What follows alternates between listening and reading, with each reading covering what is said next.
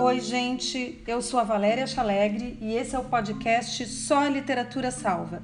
Estamos lendo A Peste, livro de Albert Camus, Prêmio Nobel da Literatura.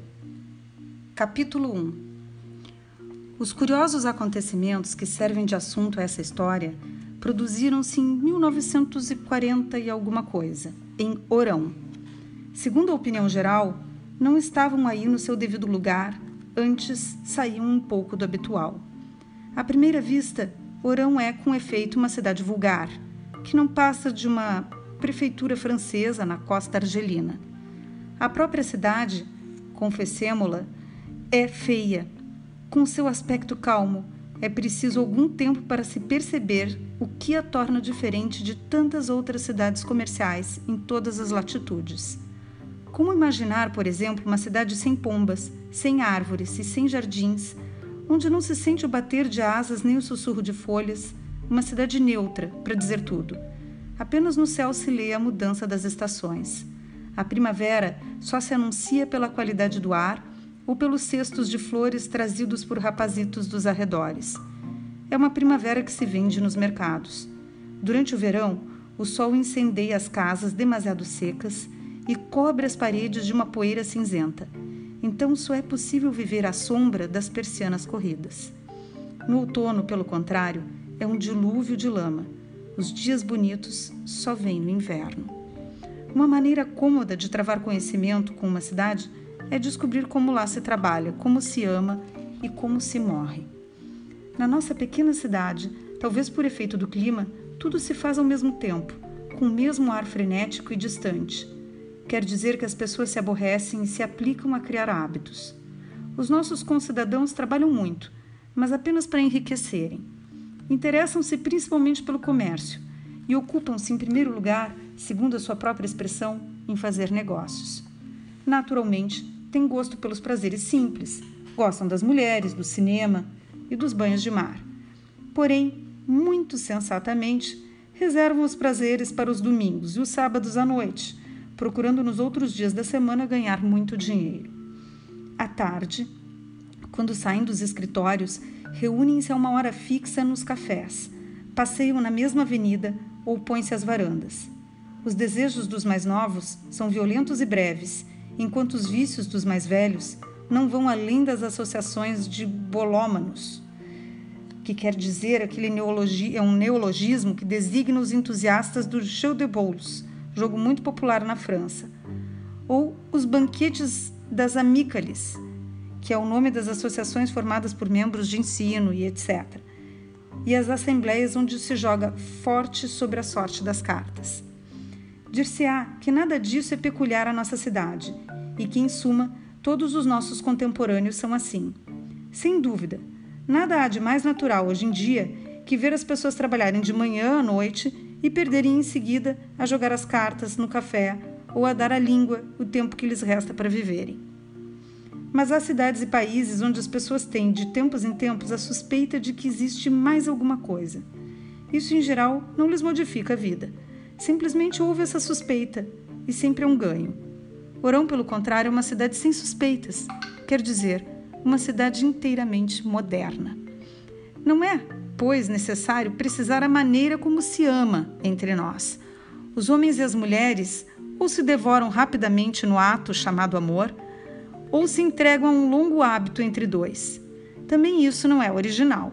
Em Orão, como no resto do mundo, por falta de tempo de reflexão, é-se obrigado a amar sem o saber. O que é mais original na nossa cidade é a dificuldade que lá se encontra em morrer.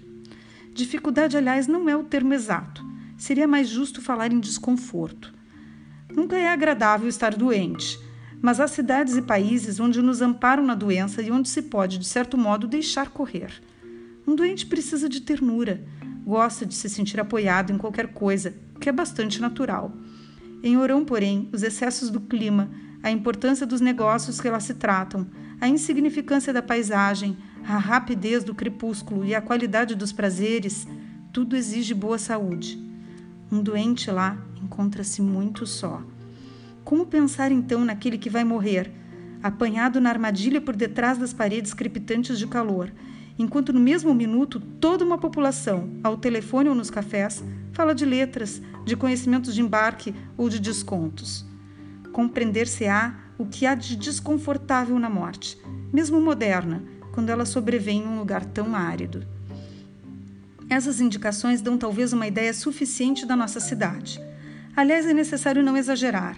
O que era preciso acentuar era o aspecto banal da cidade da vida, mas os dias passam-se sem dificuldades desde que se tenha criado hábitos. A partir do momento em que a nossa cidade favorece justamente os hábitos, pode-se dizer que tudo corre pelo melhor. Sob este aspecto, sem dúvida, a vida não é muito emocionante, mas ao menos não se conhece entre nós a desordem. E a nossa população franca, simpática e ativa despertou sempre no viajante uma estima apreciável. Essa cidade sem pitoresco, sem vegetação e sem alma acaba por parecer repousante e, enfim, adormece-se lá.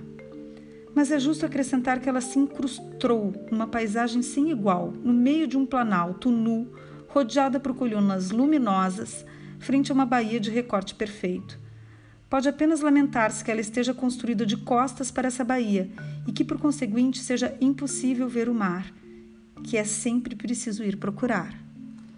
Uma vez lá, admitir-se-á sem custo que nada podia fazer esperar aos nossos concidadãos os incidentes que se produziram na primavera desse ano e que foram, compreendemos-lo depois, como que os primeiros sinais dos acontecimentos graves cuja crônica nos propusemos fazer aqui.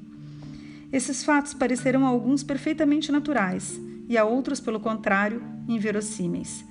Porém, no fim das contas, um cronista não pode atender a essas contradições.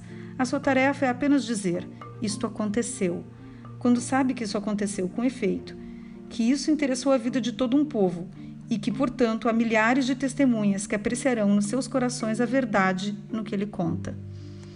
Aliás, o narrador, que se conhecerá a seu tempo, não disporia de títulos de valor numa empresa desse gênero se o caso não o tivesse posto em condições de recolher um certo número de depoimentos e se a força das circunstâncias não o tivesse imiscuído em tudo o que pretende relatar. É isso que o autoriza a fazer obra de historiador.